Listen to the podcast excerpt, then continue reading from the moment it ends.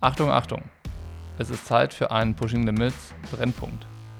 Hier ist Pocky und äh, tatsächlich ist es ein Podcast außerhalb der Reihe. Normalerweise hört ihr von uns ja immer montags und freitags.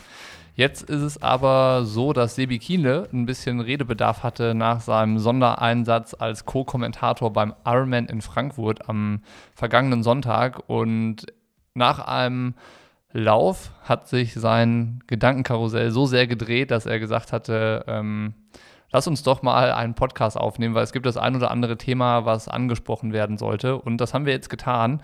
Ist eine knappe Stunde geworden und ähm, es wäre schön, wenn ihr den Podcast hört, ihn richtig versteht und am Ende auch noch sehr gerne auf eine Diskussion einsteigt, äh, dann im besten Fall über Kommentare auf der Website unter dem Beitrag zum Podcast oder auf Instagram unter dem Posting oder wo auch immer ihr die Möglichkeit habt, drauf zu reagieren.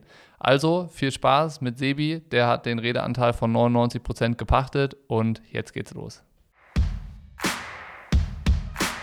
Jetzt geht's los. Äh, ja, genau. Ähm, ich habe ja äh, am Wochenende den Ironman Frankfurt co-kommentiert, als Experte verfolgt, wie auch immer. Und gestern bei so einem Lauf ist mir das Ganze irgendwie nochmal so durch den Kopf gegangen. Und als ich zurückgekommen bin, habe ich erst angefangen, irgendwie dreimal irgendein Instagram-Video aufzunehmen und habe mir dann überlegt, wenn du das einfach so in den Äther pustest, äh, bei mir sind ja auch relativ viele Leute dabei, die einfach mit dem Rennen, sag ich mal, jetzt erstens das Rennen sowieso nicht verfolgt haben auf meinem Kanal oder so und ähm, ja, das vielleicht denen auch irgendwo relativ egal ist. Bei euch weiß ich ja, dass es eben nicht so ist. Es gibt halt viele Leute, die auf der Plattform sind, die halt denen der Sport an sich eben auch äh, sehr am Herzen liegt, nicht nur die, nicht nur die eigene, eigene Leistung. Und Genau, deswegen habe ich, äh, habe ich dich, habe ich euch nochmal kontaktiert, ähm, um einfach ein paar von meinen, von meinen Beobachtungen, die ich da getätigt habe, weil es nämlich wirklich halt sehr interessant, wenn du sonst das Rennen einfach im Rennen mitbekommst als, als Starter, äh, versus wenn du das Rennen einfach so verfolgst vom TV oder wenn du das Rennen halt tatsächlich verfolgst, mehr oder weniger an der Schaltzentrale, wo du halt auch teilweise viel mehr Bilder siehst, ja, weil du ja teilweise eben auch einfach die, äh, die Vorschläge sozusagen von der, von der Regie dann äh, letzten Endes äh, siehst und halt mehr, mehr Informationen, meistens mehr Informationen hast. Ähm, ich falle dir kurz ins Wort, weil ich bin tatsächlich sehr gespannt. Äh, als du dich gestern gemeldet hast, dachte ich mir, ja, mal, mal gucken, was, was es da dann gibt. Das scheint ja irgendwas Wichtiges zu sein, weil äh, also ich habe es natürlich verfolgt, äh, was du kommentiert hast und das Rennen mir fast komplett live angesehen. Und äh, an dem Tag war ich ein bisschen froh, dass du nicht in Rot startest, muss ich ehrlich sagen.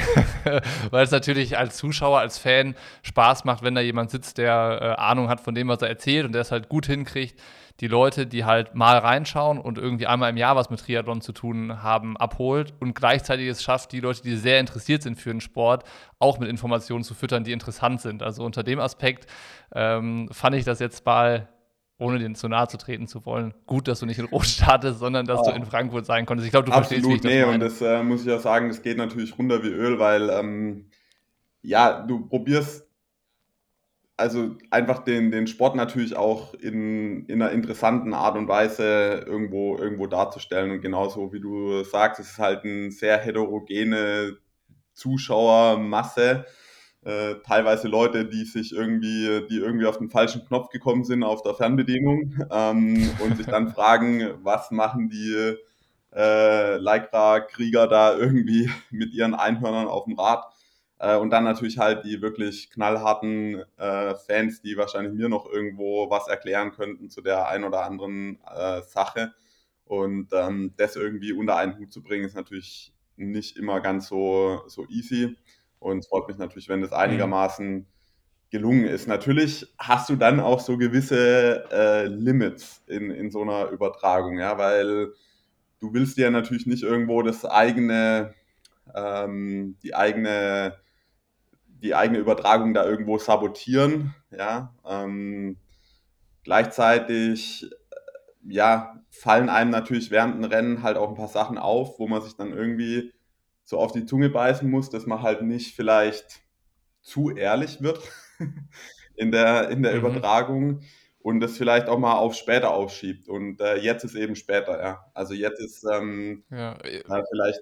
Erzähl gerne mal. Also ich weiß nicht, ob man da chronologisch vorgeht oder ob es irgendwie. Vielleicht müssen wir, müssen wir chronologisch ähm, anfangen. Also das erste vielleicht mal einfach vorne, vorweg, vor dem, vor dem Rennen. Ähm, wenn du dich auf so eine Übertragung vorbereitest, ja, dann weißt du natürlich schon ein paar Sachen, die halt schwierig werden in so einem, bei so einem Kommentar. Und die größte Schwierigkeit für mich ist halt tatsächlich gewesen, diese Trennung von Ironman Europameisterschaft bei den Männern und keine Europameisterschaft bei den Frauen. Und mhm.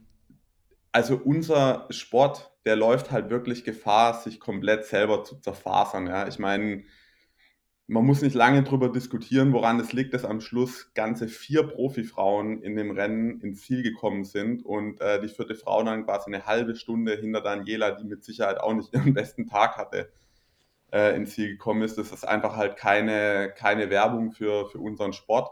Da sind nicht die, die Frauen dran schuld, äh, die, die nicht in, in ausreichender Zahl irgendwie da sind, sondern es ist eben einfach an dem Wochenende, keine Ahnung, wie viele Rennen da jetzt stattgefunden haben. Ja, also schon allein, dass am gleichen Wochenende quasi noch eine Europameisterschaft stattgefunden hat, ja, mit der äh, Mitteldistanz-EM in, in Elsinore, ist halt schon irgendwo schwierig ja. äh, zu, zu erklären. Äh, haben wir auch gar nicht probiert zu erklären, sondern das wird dann halt einfach irgendwo äh, totgeschwiegen. Also klar ist es so, dass halt nach den Corona-Jahren, und wir sind ja immer noch irgendwie da mittendrin, aber ähm, dass, es, dass es dann natürlich irgendwo so einen gewissen Stau gibt an Rennen und auch einen Stau an, an Nachfrage, der irgendwie sich auflösen muss, das ist, eine, das ist alles klar, ja.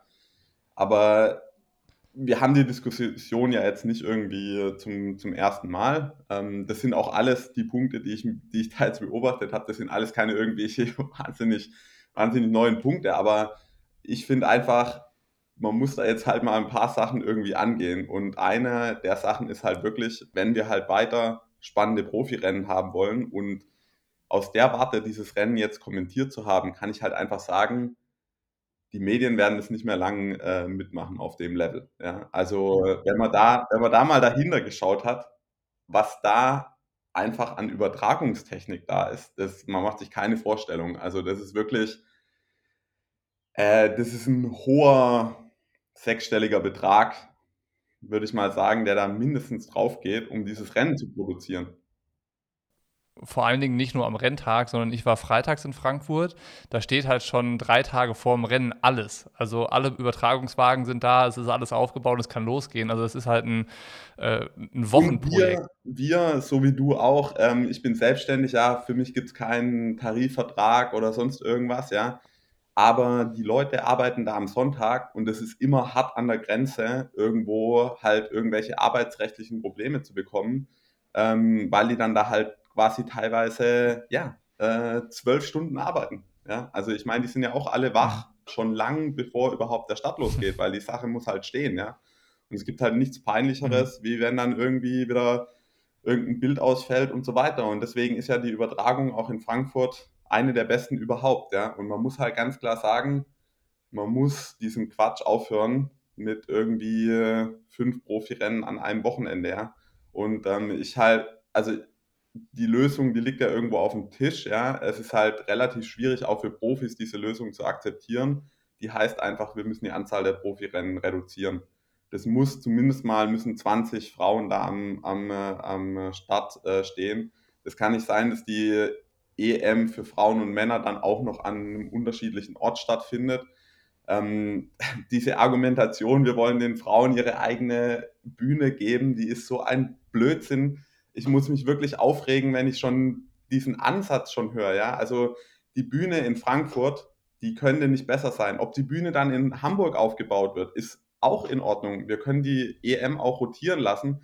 aber dieses Splitten zwischen Männern und Frauen, das ist meiner Meinung nach einfach was, das bringt niemand was. Da tut sich keiner einen Gefallen. Da wird auch die Ehe, äh, das Rennen in Hamburg gar nicht aufgewertet dadurch. Ja? Also das sehe ich einfach nicht. Man sollte das lieber rotieren lassen, äh, wenn das äh, nicht anders, anders geht. Aber letzten Endes, man nimmt jemand zum Beispiel auch wie Laura Philipp da total die, die Plattform.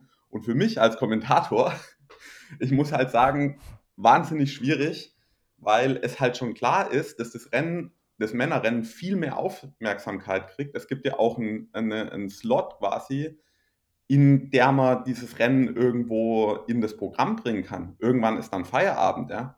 Und ähm, wenn wir, wenn man halt die Übertragung dann halt auf irgendwie zehn Stunden ausbohrt, die Leute, die schalten halt ab, das überträgt kein Fernsehsender mehr, ja.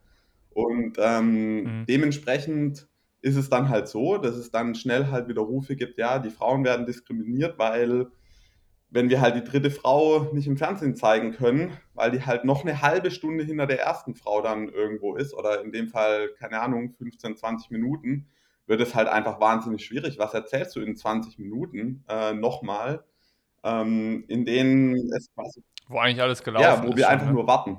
Also man wartet dann halt quasi 20 Minuten und mhm. das macht es halt nicht besser. Und äh, ja, das ist ähm, einfach da ja, das ist ein hausgemachtes Problem, glaube ich. Ne? Also diese Argumentation, als äh, Ironman da entschieden hat, so die Frauen-EM aus Frankfurt wegzunehmen, die haben hat, glaube ich, keiner so richtig verstanden. Also äh, selbst wenn du dich mit den Profifrauen unterhältst, ist es halt mehr so Kopfschütteln. Also da freut sich eigentlich keiner so richtig darüber, dass sie nicht mehr in Frankfurt sein dürfen. Und jetzt Und, ähm, kommt genau mit der gleichen Argumentationskette das Rennen in Kona. Jetzt ich meine, ja, sorry, ja. der Hauptmarkt für dieses Rennen ist eben auch mit Europa, zumindest mal was die Fernsehübertragung angeht. Ähm, die lokalen Fernsehsender in Hawaii, die werden nicht die Einschaltquote äh, generieren, ja. Und äh, je nachdem, wie die Sache aussieht, wir haben halt äh, aus deutscher Sicht einfach auf jeden Fall zwei mindestens sehr, sehr äh, interessante Kandidatinnen halt für einen Hawaii-Sieg äh, das wird untergehen. Niemand wird sich das Rennen irgendwie Donnerstag nachts anschauen. Also, und dann nochmal das äh, Männerrennen irgendwie, das, ähm, ja, also, und dann, und dann muss man sich überlegen, auch diese ganze Übertragungstechnik und so weiter, ja, die, ähm, wenn die halt steht, dann ist es halt einfacher, die hin und her zu, zu beordern ähm, auf der Strecke, vor allen Dingen auf Hawaii, wo das halt sicher einfacher ist wie in, in Frankfurt, wie das dann nochmal auf zwei Tage zu verteilen. Vor allen Dingen, äh, das sind dann wirklich nur die knallharten Fans, die sich dann zwei Rennen anschauen ähm, und dann innerhalb von irgendwie im Abstand von zwei Tagen sich dann da zweimal achteinhalb Stunden äh, die Nacht um die Ohren schlagen. Also ja. Äh, ja ähm, hast, du das, hast du das Gefühl, wenn, äh, also du hast ja Redebedarf, ne? Und äh, man merkt ja auch so, dass äh, das geht dir irgendwie, also es ist dir wichtig und es geht dir nah und du willst es rausbringen. Hast du das Gefühl, äh, dass die Message, dass es eine Botschaft ist, die ankommt bei Iron Man? Oder ja, deswegen an, spreche ich auch mit, ab? Mit, äh, mit euch, mit dir. Es muss halt irgendwo mal ein, ein gewisser Druck irgendwie aufgebaut werden, habe ich das Gefühl, weil ähm, es eben offensichtlich nicht ganz so, so ankommt. Ja? Und es geht auch gar nicht darum, dieses ständige Ironman-Gebäsche. Ja? Ähm, äh, Ironman hat selber wahnsinnig äh, zu kämpfen, ja, und, und Ironman ist auch nicht irgendwie, es wird ja immer dargestellt, das ist wie so ein, so ein so eine Gelddruckmaschine. Das ist überhaupt keine Gelddruckmaschine. Ja? Die, die kämpfen auch ums, ums Überleben letzten Endes. Ähm, und äh, bieten uns Athleten eine wahnsinnig gute, gute Plattform. Ohne, ohne ein Rennen wie Hawaii äh, hätte ich niemals, wäre ich niemals irgendwie da, wo ich jetzt, wo ich jetzt stehe, ja. Und dafür ähm, ist der Ironman verantwortlich. Und das muss man vielleicht auch noch mal hinzufügen.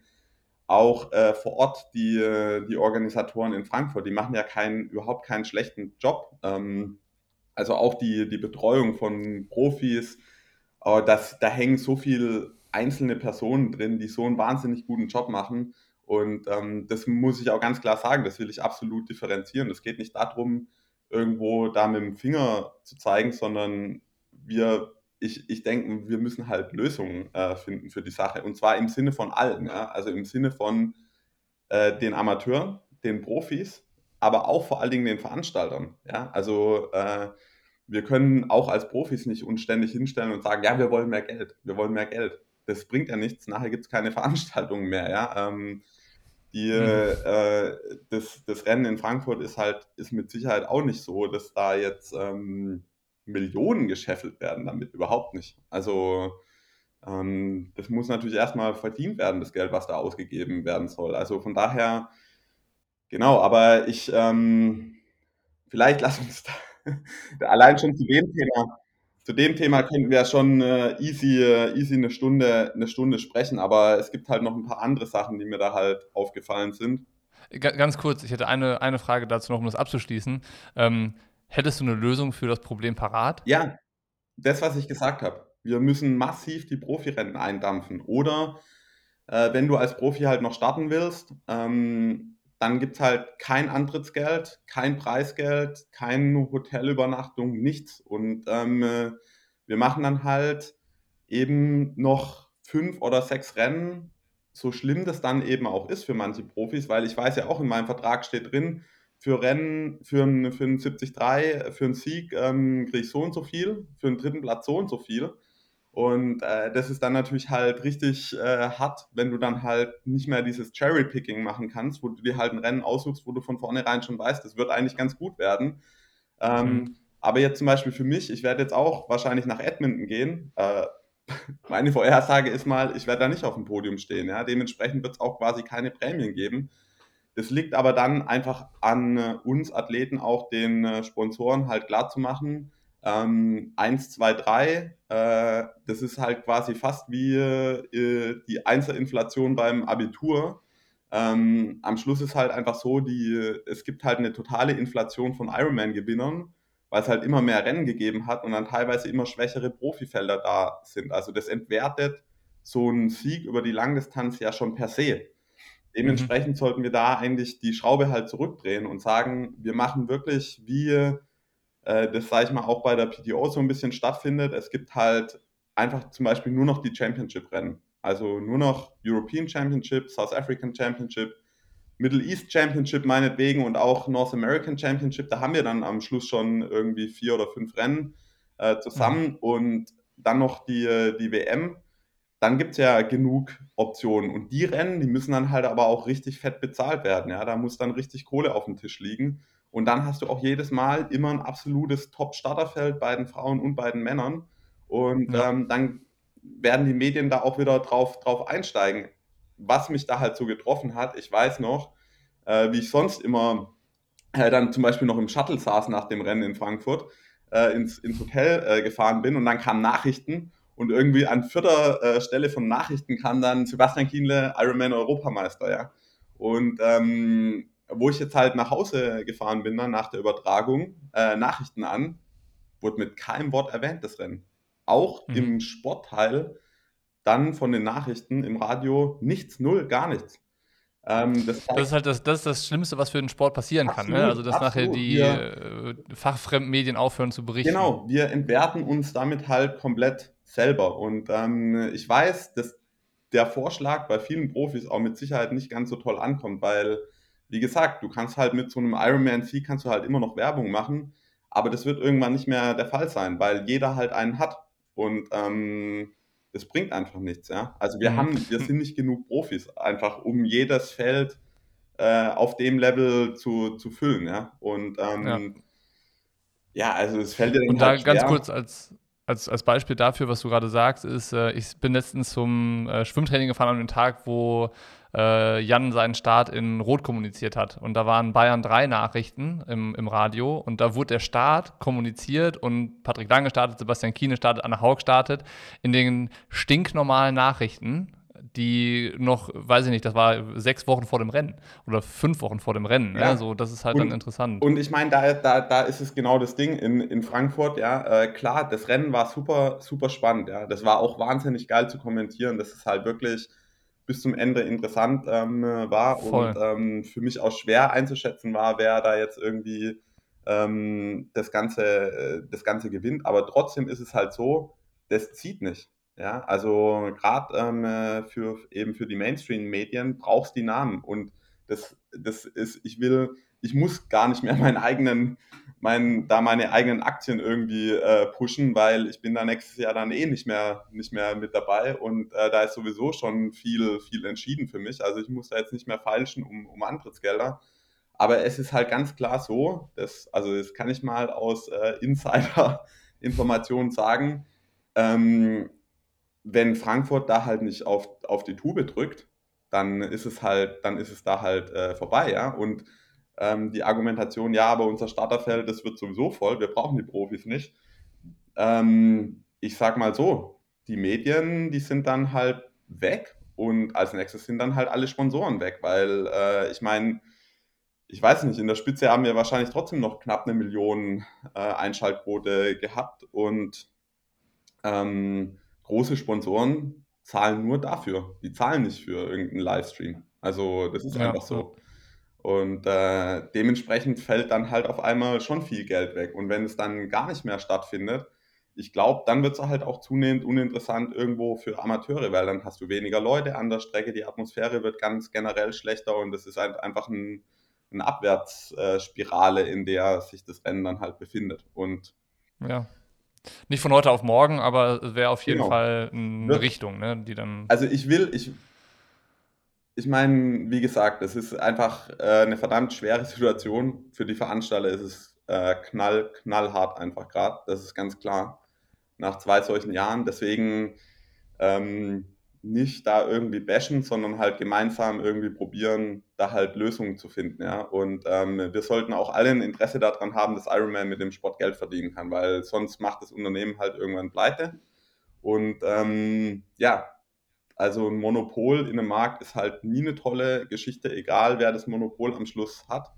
Äh, und ähm, das wäre halt auch einfach schade, ja. Also, aber wie gesagt, mein Vorschlag, was das angeht, ist halt einfach, wir müssen die Anzahl der Profirennen halt massiv, massiv eindampfen. Ähm, das kann so nicht, nicht weiter funktionieren und da müssen die Profis halt entsprechend bezahlt werden an dem Tag und müssen halt auch ihren Sponsoren dann eben erklären, dass halt auch ein fünfter Platz halt einfach geil sein kann. Und jetzt zum Beispiel jetzt gerade, sage ich mal, Boris Stein, ähm, der am Schluss eigentlich in dem Rennen wahrscheinlich fast leer ausgeht. Ja.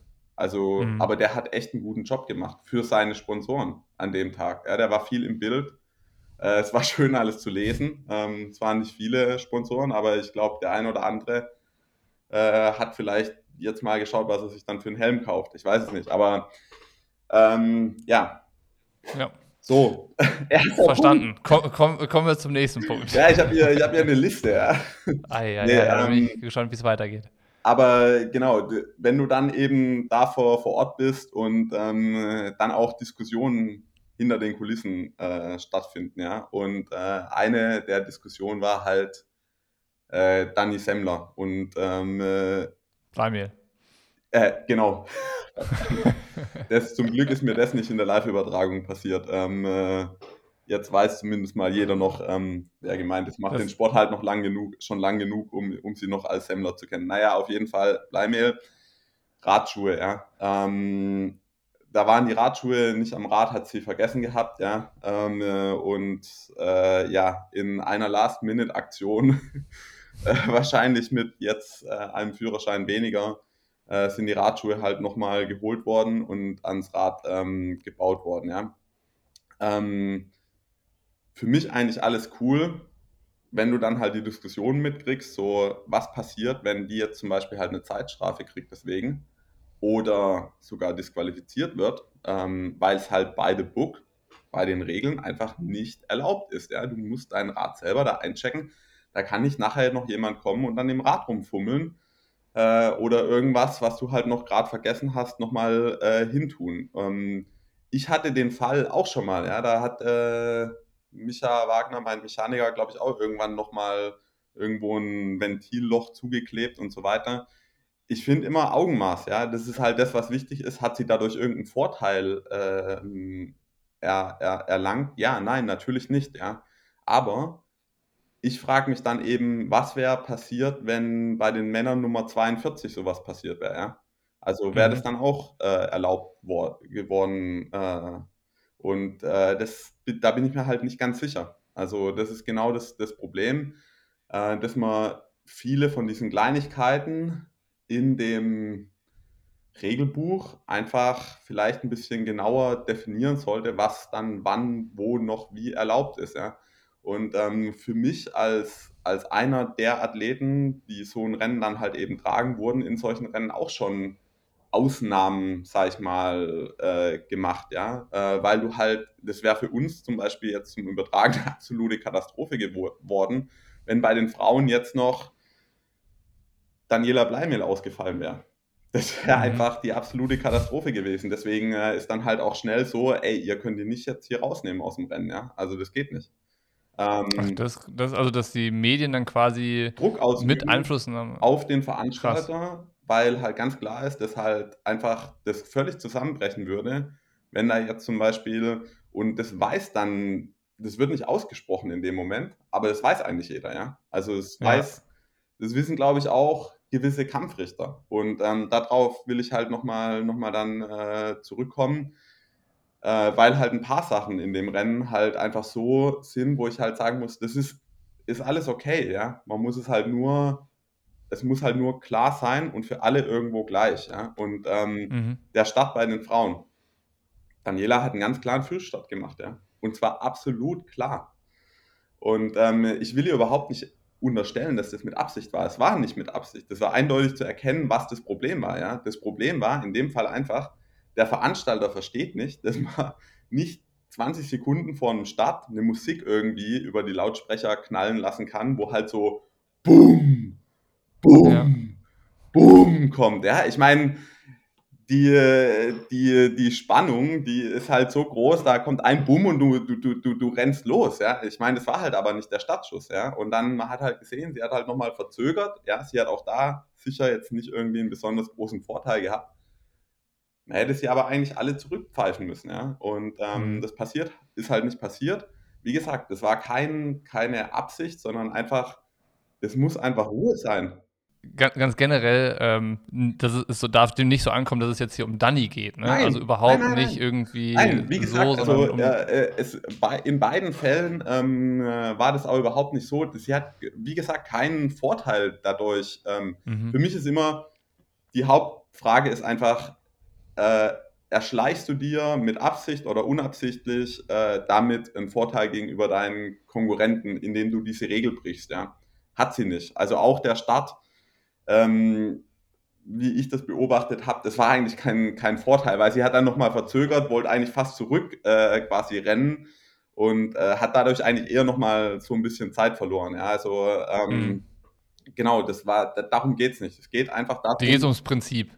Genau, und was dann eben als nächstes kommt, das ist halt das, äh, das Problem, weil der dritte Punkt ist dann einfach, ähm, ich habe relativ lang Helikopteraufnahmen von diesem Feld gesehen, ja. Und die Windschattenregel gilt auch bergauf. Und es ist halt einfach so, dass es dass 20 Leute in diesem Rennen in Abstand von teilweise 2,50 Meter gefahren sind. Mhm. Und das über Minuten hinweg, ja. Nicht mal kurz ineinander reingerollt. Und ähm, das fällt dir dann schon schwer, während der Übertragung zu sagen, eigentlich müssten hier 19 äh, Zeitstrafen vergeben werden, ja. Und das ist nicht, äh, nicht, nicht einfach, ja. Das ist ja auch ganz klar. Und dann wird auch mal eine vergeben und dann schreien alle und so. Ähm, ein Problem, was mir dabei aufgefallen ist, und wir wollen ja vor allen Dingen eben über Lösungen sprechen und vielleicht eben nochmal zu den zwei vorangegangenen Punkten, was dieses Wechselzonenthema angeht. Ich denke einfach, man muss das in der Regel klar definieren, bis zu welchem Zeitpunkt vielleicht eben auch noch ein Helfer nochmal ans Rad darf. Das muss einfach mhm. definiert sein. Wenn das dann definiert ist, dann gibt es keine Ausnahmen für niemand mehr und ähm, dann ist das Thema für mich erledigt. Ja. Was den Frühstart angeht, ich habe ja schon ein paar Mal zu dem Stadtprozedere was gesagt. Es muss einfach ruhig sein. Der Veranstalter muss sich überlegen, äh, bitte keine Musik mit solchen ähm, irgendwie ja, lauten Bass-Beats äh, oder sonst irgendwas, sondern einfach ruhig. Dann äh, kommt die Ansage, innerhalb der nächsten 30 Sekunden erfolgt der Start und dann knallt die Kanone fertig. Ähm, dann gibt es auch kein Problem im Normalfall. Ja. Ähm, Genau. Und jetzt äh, zu dem dritten Punkt. Durch dieses, durch die Heli-Aufnahmen, die ich da gesehen habe, muss ich einfach sagen, es wird ja immer viel diskutiert, wie können wir dieses Drafting-Problem lösen. Ist ja jetzt auch kein, kein neues Problem, ja. Ähm, ich denke, wer schon mal in den USA war und äh, da irgendwie eine längere Strecke gefahren ist, hat vielleicht schon mal so einen Abschnitt gesehen, uh, this sector is controlled by air policing or, oder irgendwie sowas, ja. Also ein Streckenflugzeug fliegt da irgendwo und ähm, misst dann deine Geschwindigkeit. Ich glaube halt, es wäre ein leichtes, an solchen Abschnitten einfach zum Beispiel mal mit einer äh, Drohne da drüber zu fliegen. Und ähm, das geht heute ohne Probleme, so, ein, äh, so eine Grafik einzuzeichnen, einzuzeichnen in diesem Bild, was eigentlich die Draftbox ist, ja. Und dann ping, tust du einen Athleten quasi anklicken sozusagen und dann siehst du die Draftbox außenrum. Und wenn halt jemand länger wie dann irgendwie 30 Sekunden in dieser Draftbox ist, dann gibt es halt eine Penalty. Ja, dann wird es halt äh, durchgegeben an den, an den Referee ähm, da äh, unten vor Ort und dann kriegt, kriegt er eine, eine Strafe, weil das Problem ist eben einfach auch bei so einer großen Gruppe, du brauchst eigentlich mindestens drei Kampfrichter in dem Moment, äh, weil auch von hinten als Kampfrichter zu beurteilen, was an Position 2 oder 3 passiert, ist einfach relativ schwer. Du musst halt auf Höhe sein, neben den Athleten, aber gleichzeitig wollen wir halt nicht noch mehr Motorräder in diesem Rennen haben. Ja? Und ich denke halt eben, okay, so ein Abschnitt quasi halt mit Drohne zu kontrollieren, das funktioniert auch einfach deswegen gut, weil es halt eine wahnsinnig abschreckende Wirkung hat auf die Athleten. Ja? Die können, die hören das Motorrad, die hören das Motorrad, die machen sofort, äh, gehen die Lücken auf. Ich habe es oft genug gesehen bei dem einen oder anderen Athleten, der mal einen Blick nach hinten macht ähm, äh, und dann sich doch entscheidet, nochmal ein bisschen die Lücke aufgehen lassen, in dem Moment, wo gerade der Kampfrichter vorbeifährt. Wenn du irgendwo über dir die Drohne wähnst und sie nicht sehen kannst, ähm, ist das vielleicht ähm, ein bisschen abschreckender. Und es gibt ja auch noch dieses äh, Race Ranger System, was ja in der Entwicklung steckt und ähm, das, äh, ich, hatte, ich hatte hier einen Hausbesuch, äh, inklusive Race Ranger ja. und äh, die Vorführung bekommen und das ist äh, faszinierend, was das System alles technisch kann und äh, ob du jetzt das ganze Rennen laufen lässt oder du kannst auch da halt Segmente auswählen, in denen das System aktiv ist. Ne? Da könnte man halt vorher mit einem Profi, der sich auskennt, die Strecke äh, mal in Teile legen und sagen so, hier geht es bergauf, da schalten wir das System ein oder in Verpflegungsstellen wird es ausgestellt oder was auch immer. Also ähm, ob man es dann über eine Drohne regelt oder wie auch immer. Also ich glaube schon, dass es technische Möglichkeiten gäbe, um es zu kontrollieren, inklusive Warnsystem für die Athleten. Ne? Also dass dann ein Licht am Vordermann angeht oder was auch immer, dass es halt äh, da auch abschreckende Signale gibt, um den Athleten, Athleten so ein bisschen auch zu führen. Ich glaube halt der ey, Vorteil gerade von dieser, dieser Drohnenlösung Lösung zum Beispiel ist eben einfach, du brauchst verhältnismäßig wenig Hardware. Ja? Also Drohnen gibt es inzwischen genug. Das stimmt. Ähm, notfalls können sie ja auch bewaffnen. Ähm, nee, äh, Spaß, also an der Stelle bitte nicht falsch verstehen. Aber es ist halt so, ähm, ich denke, das, das geht halt relativ leicht. Da musst du auch vorher nichts irgendwo am Rad um, umschrauben und so weiter. Und es hat halt meiner Meinung nach eine relativ abschreckende Wirkung. Man muss halt mhm. nur klar machen, äh, deshalb mit diesen Bildern halt tatsächlich dann auch Leute disqualifiziert werden können.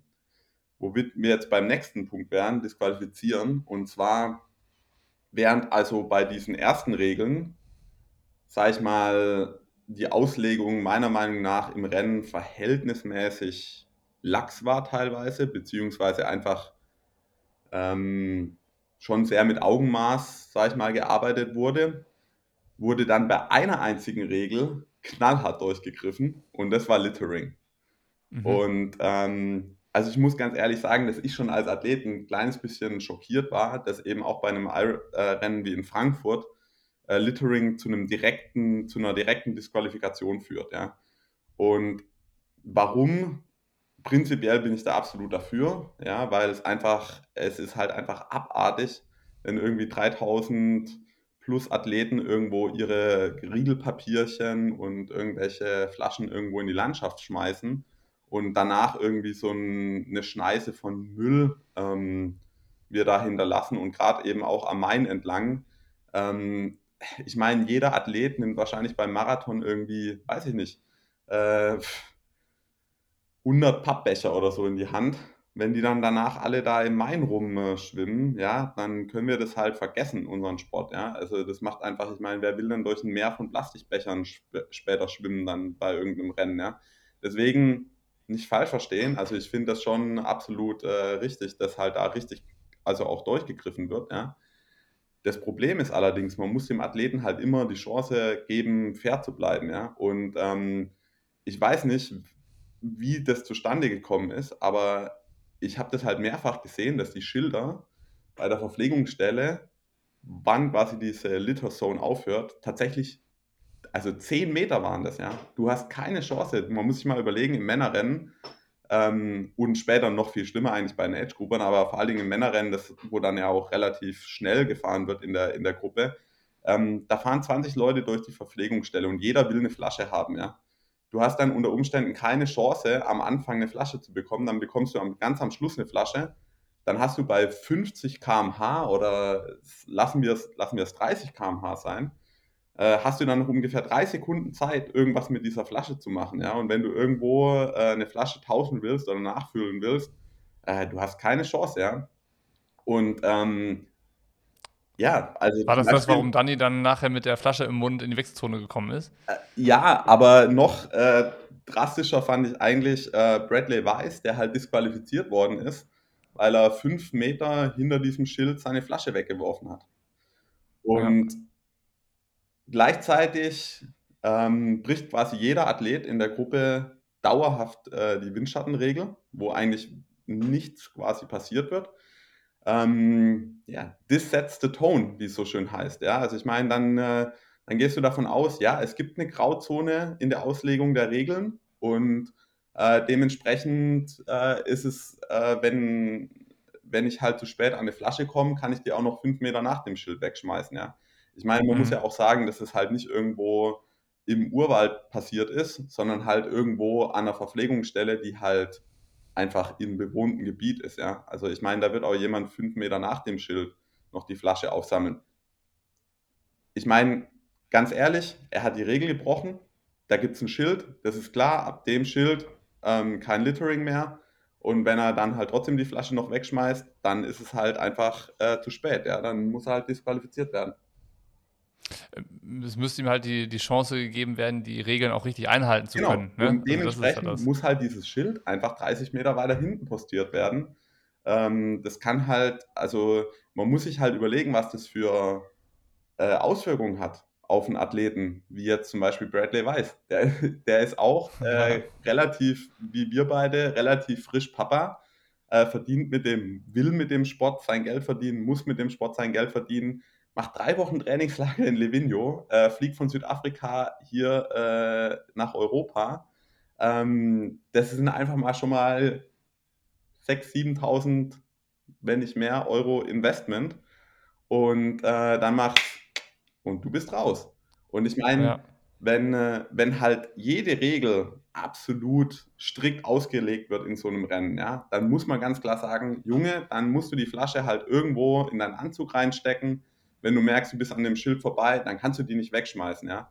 Aber wenn halt jede andere Regel bis dato, sag ich mal, doch eher mit Augenmaß ausgelegt wird und dann aber bei der einen Regel äh, wirklich quasi halt mit dem Meterstab äh, die Regel ausgemetert wird, dann ist es halt echt schon ganz schön hart. Und ähm, ich muss halt sagen, wenn das halt einfach inkonsistent passiert, ist halt einfach das, was unheimlich scheiße ist für einen Athleten. Ja? Wenn du halt davor mhm. das Gefühl hast, ja, also das ist eher so eine, so, ein, so eine grundsätzliche Guideline und nicht wirklich eine, eine Regel.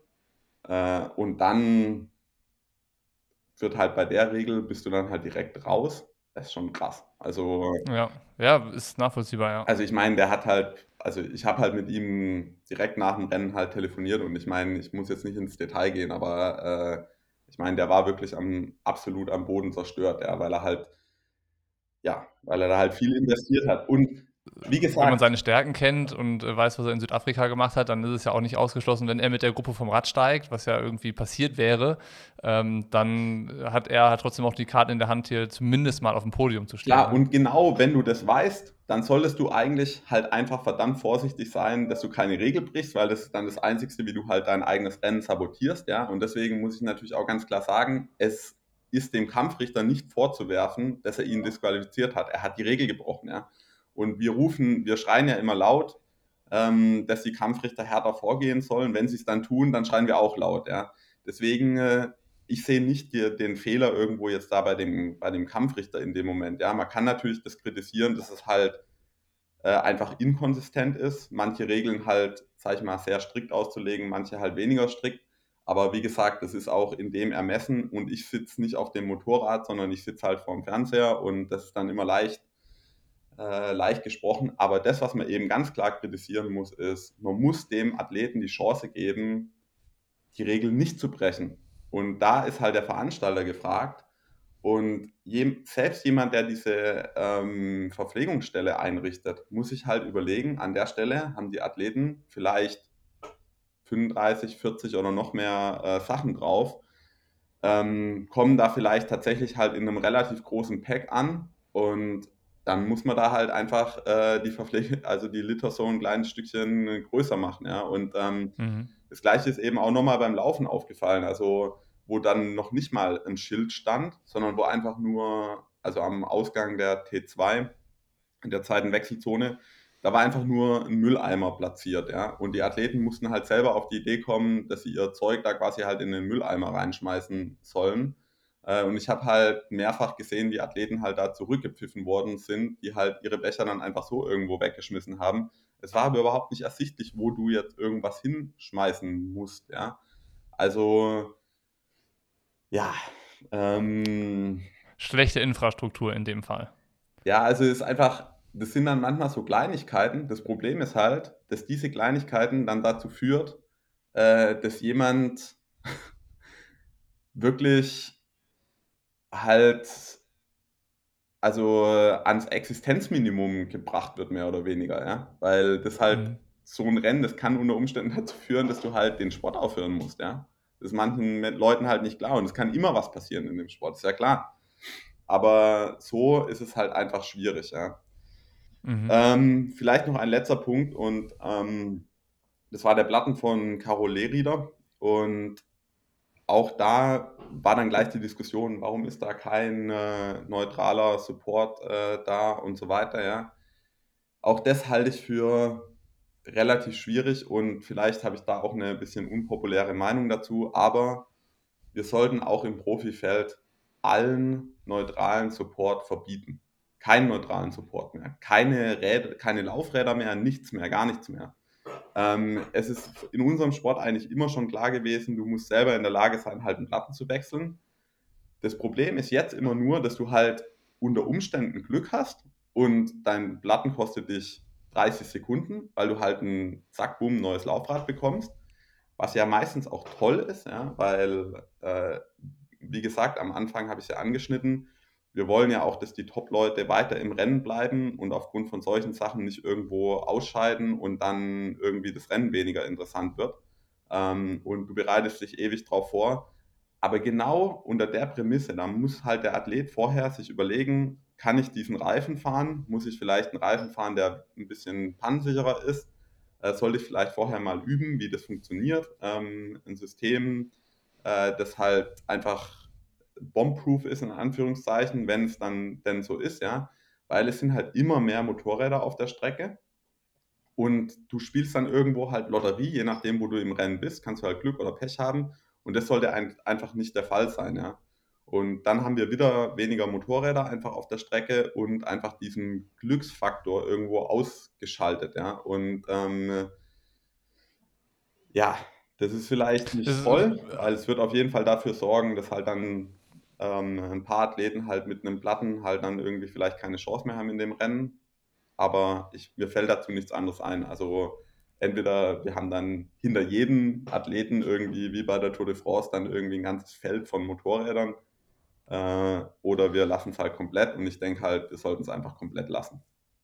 Weil auch da ist es schwierig, ne? Ich glaube, ähm, wenn ich mich nicht ganz täusche, war es in Südafrika so, dass ein äh, Wagen mit Laufrädern unterwegs gewesen ist. Der hatte aber nur Laufräder mit Scheibenbremse dabei. Ja. So, und was machen die Athleten, die einen Cube oder einen Giant fahren? Und die können damit nichts anfangen. Ja, ne? logisch. Das ist dann, und dann gut gedacht. unterschiedliche Kassetten ne? und ähm, dann äh, passt vielleicht auch die Reifenbreite nicht da rein. Dann hast du noch äh, Schnellspanner und Steckachse und, äh, und so weiter. Das ist einfach schwierig. Das wird, das funktioniert eh nicht mehr äh, wirklich gut. Dann hast du noch, ich habe 140 mm Scheibe hinten was haben die dann da drauf? Mhm. Haben die dann 160 mm Scheibe? Dann bringt mir das auch nichts. Ja? Also deswegen, ja. ich denke einfach, wir sollten es lassen. Also das ja. spart eben auch dann nochmal Geld. Ähm, und spart ein Fahrzeug oder zwei ja, auf der Strecke. Und es sind ne? halt einfach weniger Autos auf der Strecke, ähm, was wir halt generell ja wollen. Also deswegen einfach das weglassen. Also ja. Ähm, und dann ist von vornherein klar, du musst es selber können. Dein Setup muss so sein, dass es halt funktioniert. Und wenn du halt bereit bist, das Risiko einzugehen, auch ein DNF zu riskieren, dann ist es eben so, dann machst du das, aber dann machst du es auf eigene Verantwortung und sagst nicht, ja, es war scheiße vom Veranstalter, dass der Materialwagen nicht da war oder so, ja. Und wenn es ein Problem ist, also dass das Ding dann so kaputt ist, dass du es nicht beheben kannst, dann kannst du es nicht beheben. Ja, dann, dann ist es halt vorbei, aber dann muss man halt sagen, äh, Im Zweifelsfall wäre es dann im Rennen sowieso auch so gewesen, dass du wahrscheinlich auch keine Hilfe von dem neutralen Support ähm, dir da dann irgendwie den Sieg gerettet hätte, ja, weil so ein Problem löst du dann auch nicht innerhalb von äh, einer Minute oder so, ja ist ja am Ende eigentlich nur ähm, das Prinzip gleiches Recht für alle. Also es darf ja. halt dann nicht so sein, dass an der Spitze irgendwie ein Fahrzeug unterwegs ist und von dem profitieren dann die ersten drei Athleten oder der, der Spitzenmann. Ja, und ich kann jetzt aus eigener Erfahrung sagen, es besteht immer eben ein Interesse logischerweise von dem Veranstalter daran, dass halt die Tops im Rennen bleiben und deswegen wird auch meistens eine Lösung gefunden, äh, wie das dann halt gewährleistet wird, ähm, ohne da jetzt mal ins Detail zu gehen. Aber das muss einfach aufhören. Da waren genau. jetzt viele äh, Key Messages dabei von dir. ähm, was mich interessiert, weil du hast ja jetzt dann schon äh, so oh. in viele Richtungen äh, mal auf die Pauke gehauen. Ähm, also was, was bewegt dich dazu? Weil du sagst ja jetzt, eigentlich saßt du nur am Mikrofon und hast das Rennen verfolgt, aber offensichtlich schlägt ja dein äh, Athletenherz immer noch mal viel stärker als jetzt das Kommentatorenherz. Also irgendwie äh, hört sich so an, du, also du fühlst dich ungerecht behandelt, obwohl du gar nicht in der Situation warst. So fühlt sich für mich an und deswegen hast du diesen Gesprächsbedarf. Wie gesagt, das ist vor allen Dingen erstmal dem Perspektivwechsel geschuldet, ja, weil ich halt diese Rennen meistens eben aus Athletenperspektive im Rennen erlebt habe. Da nimmst du viele Sachen auch sehr intensiv wahr und auch da, klar, hast du dann oft nach dem Rennen mal irgendwie Gesprächsbedarf. aus der Kommentatorenperspektive mit dem Athleten-Background siehst du halt nochmal viele Sachen vielleicht klarer, äh, die dir sonst einfach nicht ganz so auffallen. Ja? Und ich muss auch sagen, dass ich halt, ähm, dass du natürlich eben dann einfach auch Diskussionen halt im, im Hintergrund mitbekommst, äh, die du sonst eben auch nicht äh, siehst oder mitbekommst, wenn halt, wenn du halt einfach den Fernseher einschaltest. Ja, ähm, ja. ja ich meine, dazu ist es natürlich klar, äh, ich, äh, ich liebe einfach den, den, den Sport, ja, und auch wenn ich ihn, wenn ich ihn irgendwie dann Ende nächsten Jahres verlassen werde als Aktiver, ähm, wird es mich halt einfach freuen, äh, wenn er nach mir dann nicht untergeht oder so, sondern einfach weiter, äh, weiter gedeiht, ja, und, ähm, und damit meine ich tatsächlich wirklich alle äh, Player in dem Ganzen, also die, die Amateure, die Profis, die Veranstalter, die Helfer, ähm, die Austragungsorte. Das, das ist nicht irgendwie ein Kampf äh, gegeneinander oder miteinander, ähm, sondern das kann halt nur, das kann halt nur gemeinsam gelingen, ja. Und ähm, ja, letzten Endes, äh, ich, es ist auch nicht so, dass ich die, die Sachen, die ich jetzt gesagt habe, nicht auch an entsprechende Stellen irgendwo dann auch einfach erstmal weiterleit und äh, stattdessen irgendwie, wie es schön heißt, über die Medien gehe. Aber es ist einfach wichtig, glaube ich, für viele da draußen das zu verstehen, manche Sachen vielleicht besser zu verstehen, um manche Sachen auch besser einschätzen zu können äh, und entsprechend dann auch von der Seite halt so einen gewissen latenten Druck dann schon mal aufzubauen, ja, weil ich glaube, die meisten haben eigentlich ähm, in unserem Sport schon Interesse daran, dass es halt äh, geil ist und nicht, dass es halt ja. irgendwie scheiße ist. 100 Prozent. Wie ist es jetzt, wenn äh, die Leute im Podcast gehört haben und äh, die Intention von dir war ja mal darauf aufmerksam zu machen, dass irgendwie äh, es Baustellen gibt? So an, an unterschiedlichen Fronten Nein. kann gearbeitet werden. Was Sorry, wenn ich da nochmal kurz einhaken darf. Das ist, ich, ich, was ich eigentlich vor allen Dingen wollte, ist aufzuzeigen, wie man diese Baustellen irgendwie bearbeiten kann. Ja? Also, dass es Baustellen gibt, ich glaube, das war jetzt auch allen schon vor dem äh, Podcast klar. Ja? Und das wird es auch immer geben. Ja, ja, also baust du die eine Baustelle absolut, ab, machst eine andere auf. Absolut, 100 Prozent. Ähm, das, ist, das ist völlig klar. Das, was ich eigentlich wollte, ist eben halt äh, mal ein paar Ideen halt auf den Tisch zu legen, wie man diese Baustellen halt irgendwie lösen kann, ja, weil da gibt es halt schon ein paar Schlaglöcher aber es gibt halt auch Möglichkeiten, die zu flicken. Und ich denke, das ist eigentlich das, was ich halt gerne sagen wollte, ist nicht äh, hinstehen und sagen, schlecht, schlecht, schlecht, schlecht, schlecht und mir ist aufgefallen, alle machen ihren Job irgendwie schlecht. Äh, überhaupt nicht, ähm, sondern ich denke eher, man muss eben jedem die Chance geben, seinen Job gut zu machen. Und mhm. das will eigentlich auch, glaube ich, jeder. Aber dafür braucht es halt vielleicht hier und da mal ein paar Anregungen, wie man das eben machen könnte. Das heißt, jetzt wäre es eigentlich ganz schön, wenn die Leute, die mitgehört haben und auch irgendwie eine Meinung oder eine Sicht auf die Dinge haben, das auch noch mitteilen, oder? Dass dann tatsächlich so ein eine bisschen. Demo. Wir äh, brauchen eine, eine Demo. irgendwie. Am besten in Elmau beim G7-Gipfel.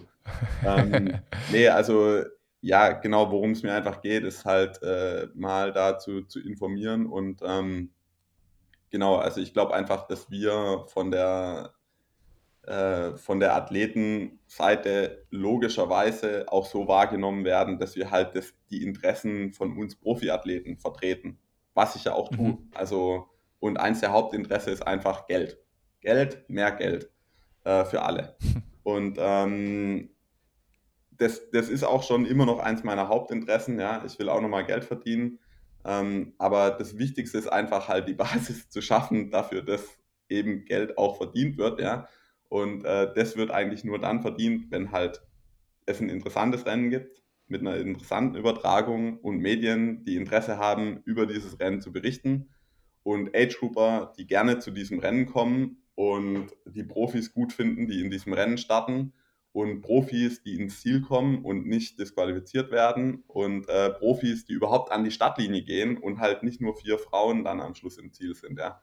Deswegen, äh, das ist halt einfach ein Kreis das ist klar. Interessant auf jeden Fall mal die Perspektive zu hören, die du irgendwie äh, so dazu gewonnen hast und äh, was, was du jetzt irgendwie zusätzlich noch mitbekommst. Äh, also du kennst den Sport aus Athletensicht natürlich äh, seit, seit Jahren, aber das sind ja jetzt dann auch für dich ganz neue Sachen, die, äh, die da jetzt irgendwie ersichtlich werden. Ja, ich meine, was man vielleicht auch noch dazu sagen muss, ist einfach, ähm, ich habe das ja jetzt auch nicht zum ersten Mal gemacht, das Rennen da kommentiert. Also die Einblicke sind auch nicht komplett neu.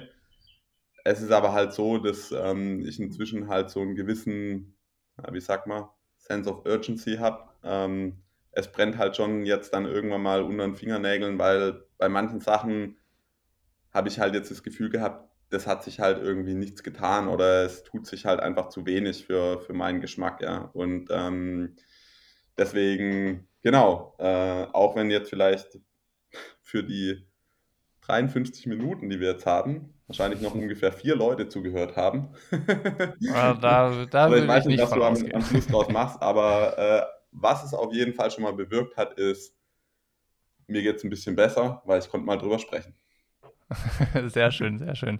Äh, ich würde sagen, damit geht der Brennpunkt da hier auch zu Ende dann zum Thema Langdistanz-Triathlon und der Lage in Deutschland.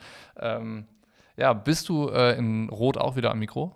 Äh, nicht die ganze Zeit jedenfalls. Also da äh, glaube ich, äh, Timo Bracht ähm, äh, macht da, glaube ich, auch einen ziemlich guten Job, so ja. wie ich das gehört habe. Und ich werde auf jeden Fall irgendwie mal nach dem Schwimmen, glaube ich, mal meine Einschätzung geben und dann nochmal nach dem Radfahren. Ich werde sowohl beim BR als auch beim internationalen Livestream mal was sagen. Genau, ansonsten aber nicht die, die ganze Zeit, weil ich muss sagen, am Ende das, äh, man kann das kaum glauben, aber das zieht auch tatsächlich richtig, äh, richtig Energie. Also ähm, bist dann halt eben doch auch schon früh wach und spät im Bett und äh, die Konzentration irgendwie möglichst wenig Blödsinn zu erzählen, ähm, die, die fordert schon tatsächlich ein gewisses, äh, einen gewissen Tribut. Ja. Also von daher, ich, äh, ich habe schon da Spaß dran und ich würde es auch gerne irgendwie in Zukunft äh, häufiger machen, weil ich habe den größten Wahnsinn zu sagen, ich könnte auch aus dem Stegreif äh, sowohl ein Formel-1-Rennen, ein Mountainbike-Rennen und eine Tour de France-Etappe kommentieren äh, und überall was, was Gutes und Interessantes dazu erzählen. Äh, aber ich muss, wie gesagt, auch ganz klar sagen, das ähm, in so einer Frequenz zu machen, wie das zum Beispiel Ralf Scholz macht, der eben die Finals in Berlin kommentiert hat und dann wirklich tatsächlich halt von Berlin nach Frankfurt äh, angereist ist, nachts, keine Ahnung, um vielleicht 1 Uhr im Hotel war, dann vielleicht drei Stunden geschlafen hat, da sicher keine Zeit hatte, sich davor eingehend mit diesem Starterfeld zu beschäftigen, wo viele Namen dabei sind, wo ja sogar du mir äh, noch eine Nachricht äh, geschickt hast während dem, dem Rennen, was zum Beispiel ähm, dem Polen, dessen Namen ich immer noch nicht wirklich gescheit aussprechen kann, ähm, äh, angeht. Also da, da, da habe ich echt wahnsinnig Respekt davor. Und wie gesagt, deswegen das ständig zu machen, das äh, ist schon, schon ganz schön hartes, hartes Ding, ja. Definitiv. Damit lassen wir es äh, hier äh, jetzt auch zu Ende gehen. Danke auf jeden Fall, dass du da mal äh, ja, hier alles mitgeteilt hast, was du mitteilen wolltest. Und äh, ich äh, hoffe, dass das zu weiteren Diskussionen führt und äh, bin da sehr gespannt, wie die Sicht der Dinge äh, von den anderen Leuten dann aussieht. Ja, ich freue mich, genau kommentiert äh, die Sache, also auch was irgendwie die, wer das Ganze sich tatsächlich angeschaut hat. Ähm, ich, bin, ich bin absolut offen, auch noch was zu verbessern. Also wer noch den einen oder anderen Vorschlag hat, auch da sehr gerne einfach kommentieren und äh, ich, ich nehme mir die Zeit, bei euch äh, die Kommentare anzuschauen und äh, gegebenenfalls auf das eine oder andere zu antworten. Danke dir.